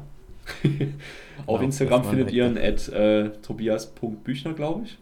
Habe ich da recht? Äh, ja, genau. Also Unterstrich. Tobias ah, Unterstrich. Okay, Unterstrich. Dann Büchner mit UE und dann, glaube ich, nochmal ein Unterstrich, wenn ich mich ich habe meinen eigenen Namen nicht mehr im Kopf. ähm, Aber ich glaube, über deinen Namen findet man dich. Und du hast ja auch. Tobias unterstrich, Büchner unterstrich, genau. Und du hast ja auch selber einen Podcast. Ähm. Richtig. Ähm, ich mache mit Mario zusammen ähm, The Voice of Hypertrophy. Ähm, ja, findet ihr über Spotify, iTunes und Deezer. Ähm, könnt ihr auch gerne mal vorbeihören, äh, vorbeischauen, zuhören. haben eigentlich immer ein paar interessante Gäste am Start. Ja, wer weiß, vielleicht bin ich ja auch bald am Start. Wollte gerade sagen, munkelt. du bist mit Sicherheit. genau. Man munkelt. Okay. Ähm, ja, mach mal weiter mit äh, der dunklen Seite. Ähm, ich habe mir da mal ein paar Punkte gesammelt und äh, mhm. will einfach dem Zuhörer noch ein paar ähm, Kontraargumente liefern, warum er keine Prep machen sollte, damit er dann ähm, mit, mit dem Gesamtkontext für sich entscheiden kann, ob das das Richtige für ihn ist. Mhm. Ähm, der erste Punkt ist halt ganz klar, in der Prep baust du eben keine Muskeln auf. Du verlierst tendenziell Muskeln. Tendenziell, also du verlierst auf jeden Fall Muskeln. Ja, also jeder, der behauptet, der verliert keine Muskeln. Ja. Okay. es ist so, dass du. Nee, es ist, es ist einfach wichtig, dass, das, dass man das sagt, weil ähm, die ersten Wochen, Monate wirst du ähm, vielleicht sogar noch ein bisschen was aufbauen. Okay, also wenn du einfach mit dem richtigen Mindset dahin gehst, du progressiv trainierst, ähm, du einfach aus einem entsprechenden Milieu kommst, wo dein Körper, ja, wo wirklich noch so eine kleine Body Recomposition stattfinden kann. Ähm, man muss sich einfach sagen, jetzt nicht mit Tag, als auch von einem auf den anderen Tag, wo man auf Diät ist, dass man dann keine Kraft mehr hat. Ähm, du musst einfach so weiter trainieren, alles gleich machen, wie im Aufbau auch. Ähm, und dann kannst du vielleicht sogar noch ein bisschen was aufbauen. Aber das bisschen wirst du halt auch wieder verlieren in der Prep und vielleicht auch ein bisschen mehr, je nachdem, wie stark man das Ganze eben forciert. Ähm, ich habe ja vorhin gesagt, dass, äh, oder was auch passt zu dem, dass ich so schnell wieder recovered war, vielleicht hätte ich noch leaner werden müssen, vielleicht hätte ich noch weniger Körperfettanteil haben müssen und hätte, das hätte mich dann natürlich auch noch mehr Zeit wieder zum Erholen gekostet, äh, weil mhm. man muss ganz klar sagen, jedes weitere halbe Kilo, was du verlierst, wird dich dann nochmal umso, umso mehr ermüden. Ja? Ähm, aber um auf die Frage zurückzukommen, äh, baust du keine Muskeln auf? Ja, du baust, also du baust einfach nichts mehr auf irgendwann am Ende. Das ist, und du verlierst auch einfach, das muss man sich im Klaren sein. Aber das Ganze kommt ja auch wieder schnell. Also wenn du dann wieder, wenn du dann wieder hormonell gut aufgestellt bist nach der Prep, so, ich würde behaupten, drei, drei Monate danach, dann bist du wieder der Alte, vielleicht ist sogar schon mehr. Weiß ich nicht. Ja. Ähm, so. wenn, man jetzt, wenn man jetzt allerdings keine Wettkampfambitionen hat, würde ich behaupten, ja. hat man ähm, auf die lange Sicht sogar ein höheres Hypertrophiepotenzial, weil man eben diese Phasen nicht hat, sondern einfach Absolut. permanent in Überschuss gehen kann, hier und da was runter kann. Wobei ich behaupten muss, wobei ich, wo ich sagen, nicht behaupten muss, sondern wo ich sagen muss, jetzt momentan, also den, mit den, du bekommst ja nach der Prep so ein bisschen Rebound. Rebound und auch, also es hört man ja oft, dass die Leute eigentlich nach der ersten Prep am, am besten aufbauen. Ähm, und ich muss auch ehrlich sagen, momentan, also der, die, die Offseason bisher ist, glaube ich, die beste, die ich bis, also die ich je hatte. Ähm, liegt nicht nur daran, dass man jetzt irgendwie mehr Muskeln aufbaut oder so, sondern das Mindset, was du in der Prep entwickelst, ja, wie du in die Einheiten reingehst, den Übertrag auf die, auf die neue Offseason zu bekommen, das ist unglaublich, also macht einen unglaublichen Unterschied. Also ich würde sagen, dass ich jetzt viel, viel härter und viel, viel intensiver trainiere als noch vor der Prep oder auch in der Prep, ähm, weil du einfach dort ja lernst zu kämpfen, so, was du vorher vielleicht auch schon gemacht hast, aber es wird einfach nochmal intensiver. Und wenn du das mitnimmst in die, in die, in die Offseason. Ja, ist auch ein interessanter ja. Punkt.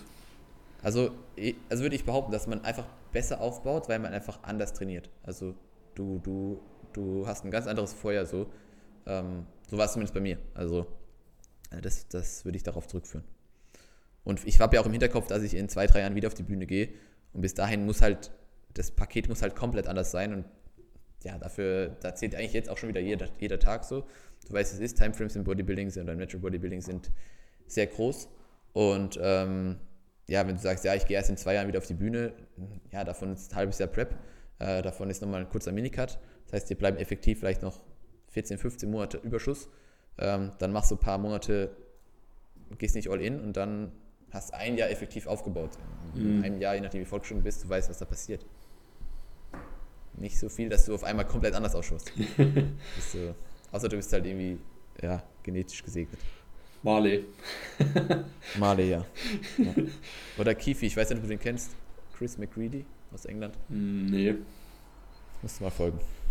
Der preppt jedes Jahr, ist Junior und schaut jedes Jahr einfach 5 Kilo schwer aus. Das ist, okay.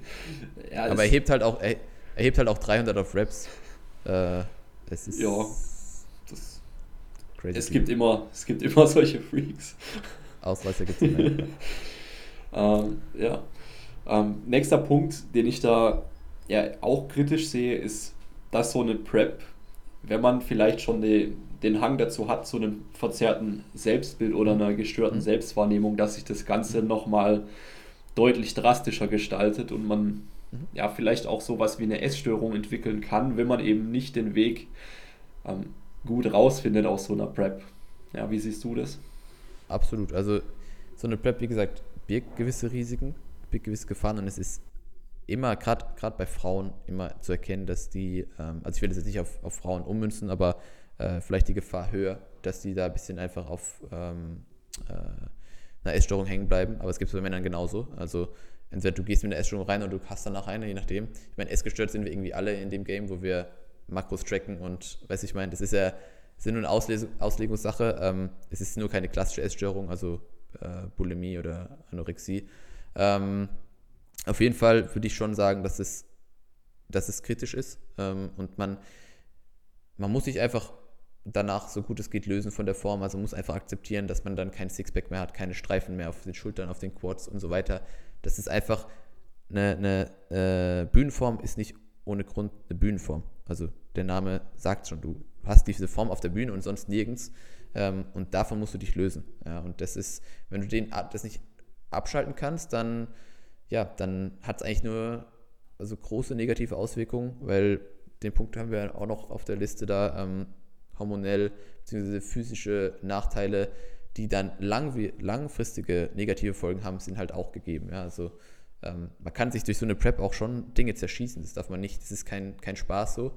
Wenn man sagt, ja, da passiert nichts, äh, da kann schon einiges passieren, wenn man es nicht richtig macht und wenn man nicht den Abschluss findet. Ja, also das, äh, ja. Und das Selbstbild, klar, das ist natürlich auch immer eine individuelle Sache. Ich denke, es gibt genug Leute, es gibt auch Leute, die sich selbst preppen können, weil die es einfach selbst gut einschätzen können und die, ja, die haben, äh, sag ich mal, kein verzerrtes Selbstbild, die, die können das gut beurteilen. Aber es gibt halt auch genauso gut andere, die, die darauf ja, hängen bleiben. So. Ja, klar. Es ist ja ein Extremsport in der, in der Hinsicht. Ja, absolut. Weil mir fällt jetzt auch nichts Vergleichbares ein. Also. Nee, würde ich auch behaupten. Also, es ist so eine Sache, äh, ja, entweder man macht das oder macht das nicht. Genau. Ja. äh, muss ich einfach nur davor im Klaren sein, was da auf einen zukommt. Ja, jetzt hast du schon davon gesprochen, dass man sich ähm, was zerschießen kann, gerade im Hinblick auf die Hormone. Ähm, mhm. Da haben wir ja zum einen haben wir, haben wir so die Schilddrüse. Klar, also du wirst wahrscheinlich äh, nicht die besten Schilddrüsenwerte haben in der letzten Woche und auch in den Wochen danach. Haben, genau, also alles wird ja sinken, Testosteron, äh, alle Schilddrüsen, also alles wird nach unten gehen. Ja. Oder alles geht nach unten. Und äh, ähm, gerade beim, beim Testosteron, das ist ja auch mitverantwortlich dafür, dass man einen Sexdrive hat. Mhm. Wie war das bei dir? Es war, ja. Also hattest, relativ, hattest du gar kein Verlangen relativ, mehr zum Schluss? Nee. Gar nichts, Relativ ne? früh auch relativ schnell weg. So. Also es hat schon relativ früh angefangen. Das war so ein Punkt, äh, das ist auch wieder individuell. Ne? Du kannst jetzt nicht sagen, ja, six, week out, six Weeks out hast keinen Bock mehr. Andere haben vielleicht 12 Weeks out schon keinen Bock mehr oder sogar noch früher. Ähm, das war bei mir relativ früh weg. Keine Ahnung, kann man, kann man auch nicht, da hast halt einfach keinen Trieb. Ja, du siehst irgendwelche Bilder, juckt dich nicht, deine Freundin juckt dich nicht. Du willst eigentlich nur irgendwelche Essensbilder sehen. Äh, freust dich mehr über. Über deine Carbs. Keine Ahnung. Über die Kartoffeln als über deinen, über den nackten Po von deiner Freundin. Es ist einfach so. äh, das ist so. Also, es ist crazy, muss man auch erlebt haben. Ähm, aber ja, da sieht man einfach, was die Hormone so mit uns machen. Also, ja, das ist schon irre. Das ist schon auf jeden Fall crazy, ja. Und da muss die Freundin auch erstmal ähm, mit zurechtkommen oder der Freund. Ja, ja, ja. Es Weil ist, äh, du siehst ja auch, du siehst ja, ja auch in der Press siehst du am geilsten aus, aber hast, hast ja, am absolut, wenigsten ja. Bock. Hast am wenigsten Bock. Und das, ich sage, das ist das, was ich meinte vorhin, Beziehungsprobe, ja, wenn die Partnerin nicht damit klarkommt, dass du halt monatelang, dass da nichts mehr passiert, dann ist es so eine Sache. Also, wie gesagt, es gibt auch andere Leute, die, wo das wahrscheinlich vielleicht einfacher funktioniert hat oder auch länger kann ich ja nicht nur von mir sprechen oder so, was ich auch so höre, ja, dass da auf jeden Fall nicht mehr so viel abgeht. Ja. ja, und auch abgesehen davon, ähm, wenn man jetzt nicht ein Bodybuilding-Umfeld hat, wird man, glaube ich, mhm. auch immer öfter auf Unverständnis stoßen. Und äh, sei es jetzt bei, bei Einladungen zum Essen, wenn du, wenn du sagst, also, ey, ich muss meine Tupper mitnehmen oder ich komme nicht mit, mhm. äh, wenn, du, wenn du komplett lethargisch bist, wenn du keinen Bock mehr hast, äh, Unternehmungen zu machen. Das, ja, du, das ist, das ist, das, ich stelle mir, stell mir das echt hart vor, wenn ich nicht das passende Umfeld ja. habe, was das versteht. Ne? Ja. Ja. Du machst dich ja halt komplett zum Außenseiter. Du musst dir vorstellen, in der Prep wird es ja nochmal noch mal extremer, weil du, weißt du, wenn du im Off, in der Offseason deinen Tupper-Schlüssel mitbringst oder du sagst, ja, okay, heute lasse ich ihn mal weg, dann passt es ja. In der Prep geht es ja nicht. Ja, du kannst ja nicht sagen, äh, ich esse jetzt dann doch einfach mal bei euch Pizza mit, so, das funktioniert ja nicht. Und diese Lethargie und diese Antriebslosigkeit, ähm, die ist auch daher, also du hast auf nichts Bock, ja, du willst eigentlich ja nur ruhen, ähm, bist eigentlich genug damit beschäftigt, deine Steps zu machen, dein Training zu erledigen. Du bist ja von der kleinsten Kleinigkeit schon ermüdet, also einkaufen und sowas, das ist, ja, das ist nicht einfach nur einkaufen, sondern du bist einfach danach am Arsch. ähm, und das sind halt Dinge, ja, das ist auch, viele Leute können das ja nicht verstehen und ist auch vollkommen in Ordnung. Es müssen Leute auch nicht verstehen, warum man sowas macht. Ähm, aber es macht halt einiges einfacher, wenn die Leute es verstehen. Weil das Umfeld, in dem du dich aufhältst. Ähm, und ja, das ich, also ich kann da nur empfehlen, dass man die Leute wirklich darauf vorbereitet, dass man sagt, du, ich mache jetzt das so und so und es wird eintreten, dass ich reizbarer werde, zickiger, ähm, ich vielleicht schlechte Laune habe, ähm, keine Ahnung. Aber das man dann sagt, ja, du darfst mir das nicht krumm nehmen, weil in dem Moment nicht, nicht, nicht, dass man nicht ich ist und dass man das als Ausrede nimmt, aber ich würde schon sagen, dass man einfach sich etwas verändert. Ähm, und es gibt auch wieder Leute, äh, kenne ich auch aus meinem Umfeld, ähm, die das sehr gut managen, also die sich da nicht groß verändern. Äh, und es gibt eben wieder andere, die sich da mehr verändern. Und ich denke, das ist auch ein Prozess. Also ich denke, in der nächsten Prep bin ich anders, sage ich mal, als ich dieses Mal war, weil ich einfach weiß, was auf mich zukommt ich mich vielleicht besser oder ich mich selbst besser kennengelernt habe, ich mich besser einschätzen kann und auch da dann einfach mit gewissen Dingen anders umgehe. Weißt du, ich meine, ja. ist, in der ersten Prep denkst du, da ist eh alles so, wow, pop, pop, pop. Äh, es ist jetzt so, ich, es, ich muss jetzt schlecht drauf sein, ähm, keine Ahnung. Aber wenn man da einfach auch Erfahrung sammelt, dann denke ich, ist man da entspannter mit der Zeit. Ja, voll. Du bist halt routinierter. Ja, absolut. absolut. Ja. Äh, ja, zur Reizbarkeit. Was, da habe ich in einem anderen Podcast ich was gehört. Da hat sich einer über einen Baum aufgeregt. Ich glaube, ich Ja, glaub, das war auch ein Kunde von Valentin oder war, so. Das war Valentin selbst, glaube ich. Ey, also, Valentin das, das, kann, oder, oder Manu das irgendwie. kannst du dir nicht vorstellen. nee, du, Du regst dich auf, dir, weil da einfach ein Baum steht. Das ist, ja, das ist, Autofahren ist auch ganz schlimm. Also, wenn du, wenn du Auto fährst und vor dir, keine Ahnung, es ist, es ist alles einfach extremer. Ja, du musst dir vorstellen, es ist alles extrem äh, und Kleinigkeiten, wo du drüber lachst, die, also jetzt drüber lachst, die sind dann in dem Moment so wichtig. Ja, es ist äh, so, ich habe, wenn, wenn meine Freundin irgendwie Gemüse von mir gegessen hat oder was ich mir eingetragen habe, ja, dann, dann Weltuntergang. Jetzt denke ich mir so, jetzt denke ich mir so, oh je, ja, ja. aber ich halt keine Zucchini, esse ich halt gar kein Gemüse. So fertig. Und da ist es so, ah nee, ist äh, kritisch. Ja, also eine Prep erlebt man, da erlebt man schon wirklich einige Dinge. Ähm, aber ja, wenn man sich dafür entscheidet, ist es sehr, sehr lehrreicher Weg, kann ich einfach nur, kann ich schon sagen. Also dass man da wirklich viel mitnimmt, sich selbst gut kennt oder besser kennenlernt. Ähm, ja. Soweit zur Prep. Okay, ähm, hast du noch ähm, Tipps, die du ähm, Erst-Preppern mitgeben würdest? Oder, oder was Ja. meinst du, was sind so generell die, die, Erst- die, kurz, also die kurzen Tipps, die, die so den meisten Impact haben? Größter Tipp, ähm, also größtes Learning für mich war in der Prep, erwart nichts. Also erwart, hab keine Erwartung als, als First-Timer, ähm, weil deine Erwartungen werden enttäuscht. Okay? Und geh nicht davon aus, dass du äh, nach fünf Jahren Trainingserfahrung, das war bei mir so ein Thema, ich war ja, ich bin nicht super muskulös, ich habe ich hab Shape, also ich habe eine gute Linie, sag ich mal. Ähm, und wenn du nicht so viel Muskulatur hast, dann ist klar, du musst super hart sein. Okay? Dann musst du mit Härte punkten. Und dann ist so im Kopf, ja, Streifen auf dem Arsch, Streifen überall. Okay, super endhart, bam. So wie du dir das vorstellst über Bilder. Ähm, wenn du dann aber realisierst, dass die Leute, die du so siehst, die so komplette Glutstreifen haben, ähm, wo du siehst, die, die Muskulatur hat einfach eine andere Struktur und du dann realisierst während der Prep, dass das bei dir nie so ausschauen wird, weil du einfach nicht diese Muskelreife hast, äh, da nicht so viel gegen die Haut drückt ähm, und du als First Time einfach nicht diese, diese Density hast in der Muskulatur, ähm, dann, ja, dann, dann checkst du einfach mal, wie viel Arbeit du eigentlich da reinstecken musst, bis du so hart ausschaust, wie andere Leute auf der Bühne ausschauen. Und eben die Erwartungshaltung ist, also du kannst, das sind einfach Dinge, du kannst nicht erwarten, wenn die Kalorien reduziert werden, dass du Fett verlierst, also dass du Gewicht verlierst. Das ist, es klingt eigentlich logisch, aber es kannst du nicht erwarten. Du kannst nicht erwarten, dass du äh, mehr Steps machst und danach besser ausschaust. Du kannst nicht erwarten, also es gibt so viele Punkte einfach, ähm, wo man eine falsche Erwartungshaltung hat und deswegen für First-Timer einfach nichts erwarten. Unvoreingenommen in die Prep gehen, einen Coach haben, der dir Vorgaben gibt, das so gut wie möglich um, umsetzen, nicht von rechts und links ablenken lassen, das habe ich auch falsch gemacht. Also ich habe dadurch, dass ich viele Leute kenne, die auch schon gepreppt haben, ich habe mich mit zu vielen Leuten unterhalten, so, was sagst du, bin ich gut in der Zeit, dies, das. Ich hätte eigentlich nur auf meinen Coach hören müssen. Ich habe natürlich auch nur auf den gehört, ich habe keine eigenen Dinge gemacht, aber ich habe mir zu viel Meinung von außen geholt und das hat mich im Nachhinein sehr viel Nerven gekostet, weil ich mir zu viel Gedanken gemacht habe.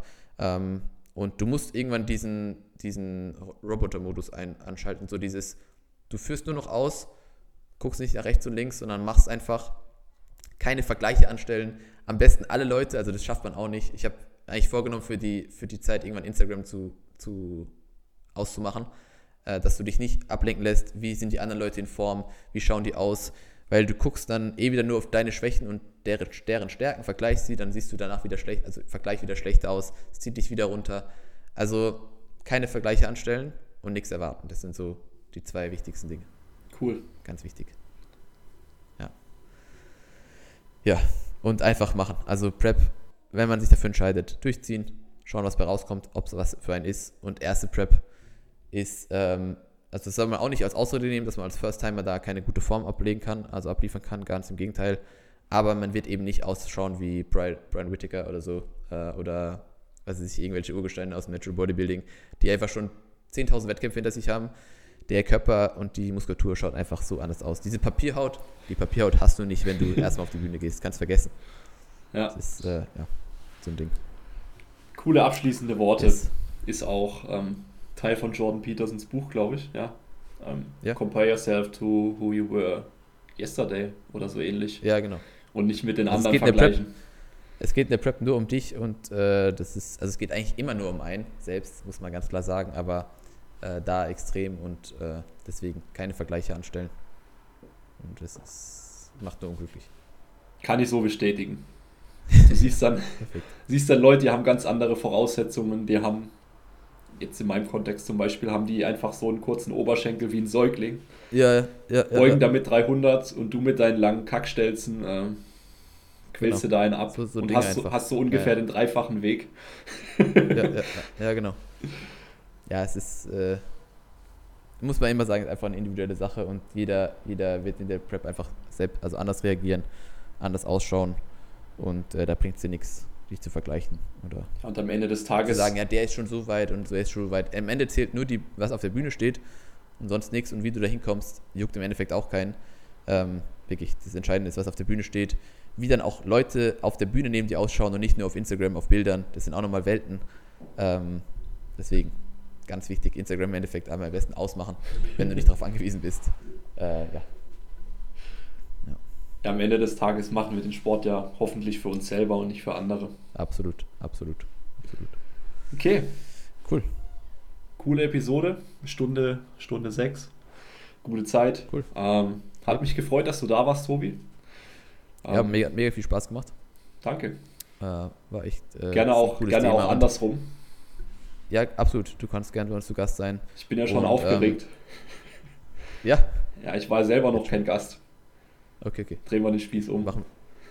Perfekt. Ja, ich war das heute ja, wie gesagt, bei mir das gleiche und ging aber ganz gut. Und wie gesagt, zu dem Thema, man könnte ja, wir hätten über jedes einzelne Thema nochmal eine eigene Folge machen können. Peak Week zum Beispiel oder keine Ahnung, was man für eine Prep mitbringen muss und so weiter. Ähm, aber es war jetzt, glaube ich, ganz gute, ganz gute Zusammenfassung und ich hoffe, ich habe den Leuten was mitgeben können. Und ja. Also in diesem Sinne, wenn du noch einen Coach suchst, der dich auf die Bühne bringt, melde dich beim Tobi. Perfekt, wenn du, wenn ja, du einen Coach suchst, der dich nicht durch eine Peak Week jagt, dann melde dich bei mir. Perfekt. Perfekt. Genau. Ja. Dann hören dann. wir uns bald. Ich danke dir für die Perfekt. Zeit und ja. Ich wünsche wünsch dir noch einen schönen Tag. Wachse weiter. Jetzt geht's ins Push-Training. Du auch. Viel Spaß. Bis dann. Ciao.